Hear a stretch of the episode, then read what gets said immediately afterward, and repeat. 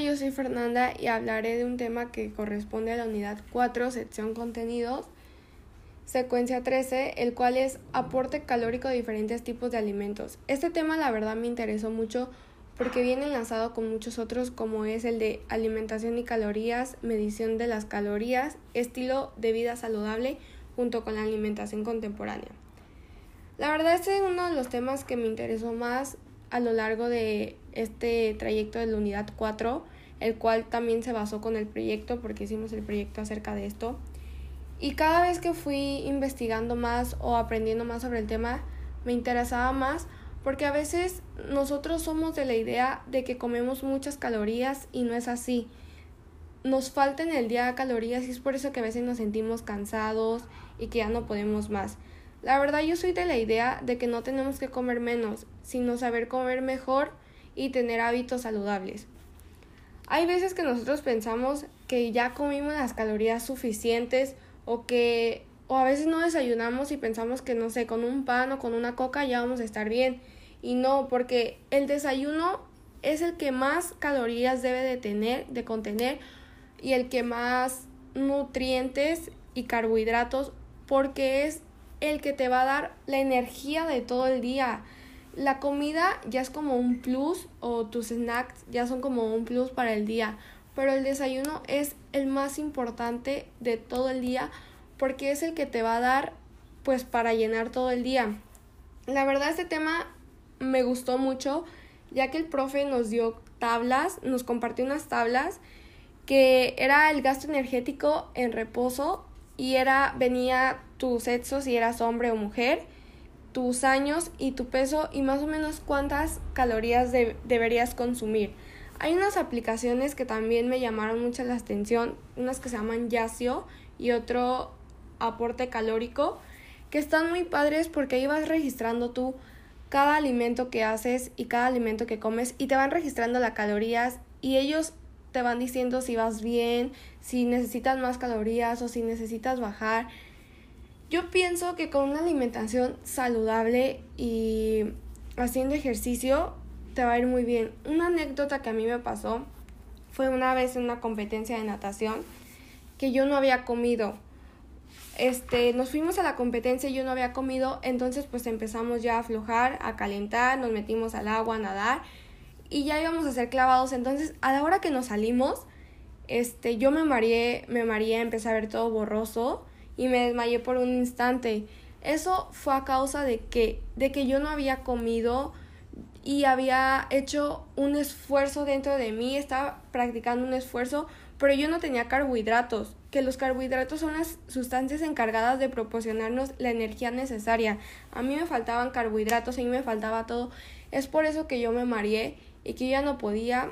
En eso pues ya me dieron un chocolate y un sándwich y ya me lo comí. A lo que voy con esto es que como repito, debemos de comer bien para rendir todo el día.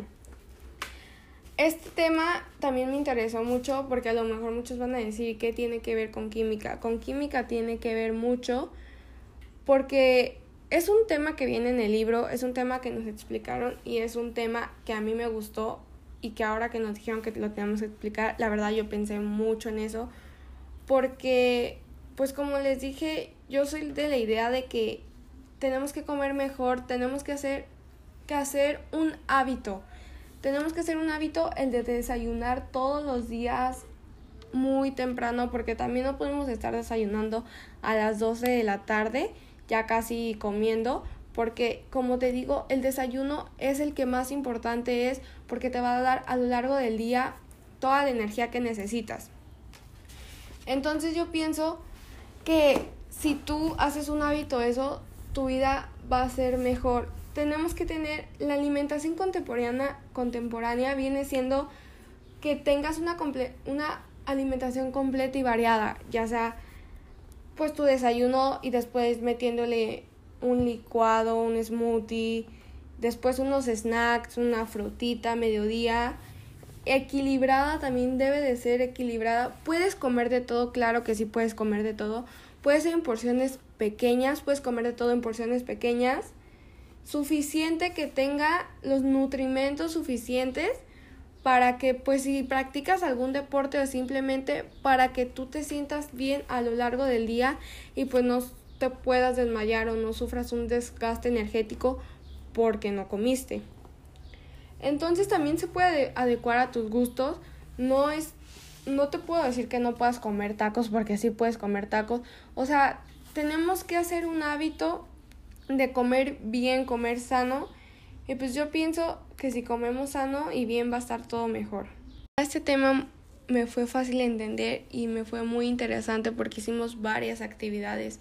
Hicimos una tabla del gasto energético total, hicimos nuestro proyecto sobre esto que, que consistía en que nosotros teníamos que anotar todas las cosas que comíamos todos los días en desayuno, comida y cena y teníamos que sacar las calorías, carbohidratos, este los lípidos y todo eso. Entonces todo eso me fue ayudando a comprender cada vez más el tema y a enseñarme mejor.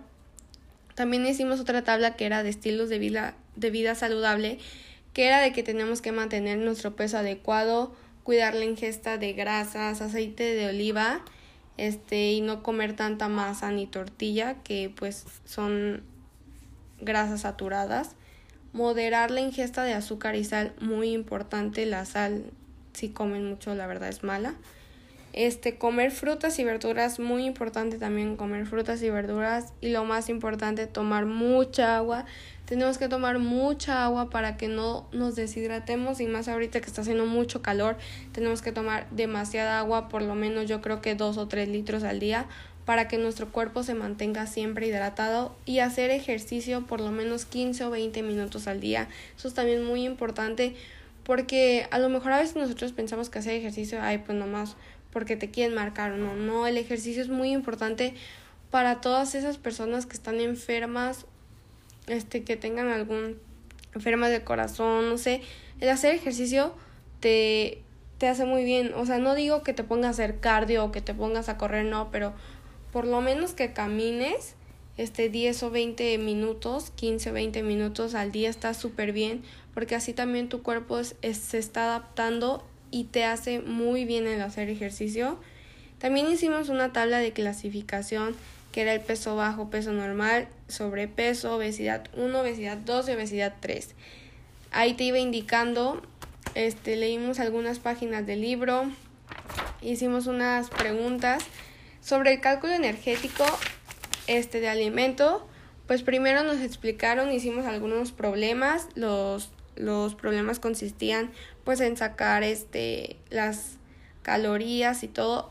Y como les mencioné en eso se basó nuestro proyecto. Entonces me hizo entender más y me hizo saber sacar mejor los problemas que estuve investigando. Y como les mencioné creo que ya les había mencionado hay unas aplicaciones muy padres. Yo la utilizo una que se llama Yasio que por ejemplo a veces nosotros no sabemos este, si estamos consumiendo las calorías necesarias para estar todo el día y los carbohidratos. Entonces esta aplicación registras tu comida, tu desayuno y tu cena y te va marcando todas las calorías, los lípidos que consumiste, te va recordando que tienes que tomar mucha agua. Entonces este tema la verdad me gustó mucho, la información que viene en el libro es muy precisa, muy clara la verdad. Me gustó mucho este tema y como les conté en mi anécdota que tuve en natación, pues la verdad es muy importante que si consumas los carbohidratos necesarios para que tú y más si haces ejercicio este muy pesado o que todo el día estés de aquí para allá, de abajo para arriba y así, tienes que pues desayunar muy bien porque el desayuno es el que te va a dar el soporte para todo el día. Entonces pues espero y le hayan entendido este tema. Este quise ser lo más clara y lo más precisa, les quise dar ejemplos para que me entendiera y pues esto es todo, muchas gracias.